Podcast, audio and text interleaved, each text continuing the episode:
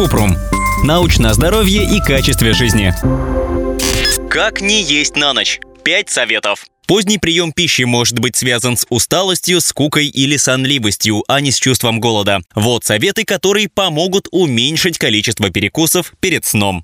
Планировать питание. Можно составлять меню на неделю, в том числе включать закуски. Если в течение дня есть разнообразную пищу, которая будет соответствовать потребностям в питании, вероятность переедания на вероятность переедания ночью снизится увеличить количество белка и клетчатки в рационе. Белок помогает дольше чувствовать себя сытым, поэтому делаем вот что. На завтрак едим овсянку с чашкой нежирного молока, небольшой горстью орехов и фруктов, которые обеспечивают примерно 20 граммов белка. В обед включаем пару столовых ложек арахисового масла. Это 7 граммов белка. Примерно пол банки тунца, 16 граммов белка, пол стакана бобов, 7 граммов белка или 100-граммовое филе лосося, 25 граммов белка. Во время ужина следим за размером порций. Куриная грудка размером с ладонь, 27 граммов белка. 300 граммов постного стейка из филейной части говядины, 26 граммов белка. Клетчатка тоже помогает чувствовать себя сытым. Она есть в цельнозерновых муке и хлебе, бобах, чечевице, овощах, фруктах, орехах и семенах. Рекомендуемое количество клетчатки для взрослых до 50 лет – 25 граммов для женщин и 38 граммов для мужчин.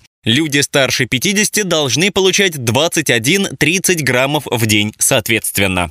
Поспать. Недостаток сна может нарушить метаболизм глюкозы и повлиять на гормоны, которые связаны с голодом, аппетитом и регуляцией массы тела. Когда человек спит слишком мало, он иногда путает усталость с голодом. Если хочется перекусить после сбалансированного ужина, это может говорить о том, что организму необходим отдых. Взрослым нужно спать 7-9 часов каждую ночь.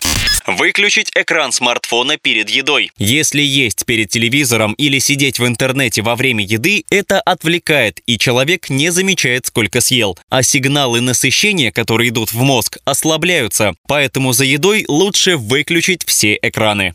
Убедиться в чувстве голода. Прежде чем перекусить, можно задать себе вопросы. Голоден ли я? Хочу ли я пить? Я устал? Мне скучно? Мне грустно? Если после ужина и исключения других факторов голод не уходит, можно перекусить. Лучше выбрать низкокалорийную закуску с высоким содержанием белка или клетчатки, например, греческий йогурт или небольшую горсть орехов. Нужно есть медленно и не отвлекаться.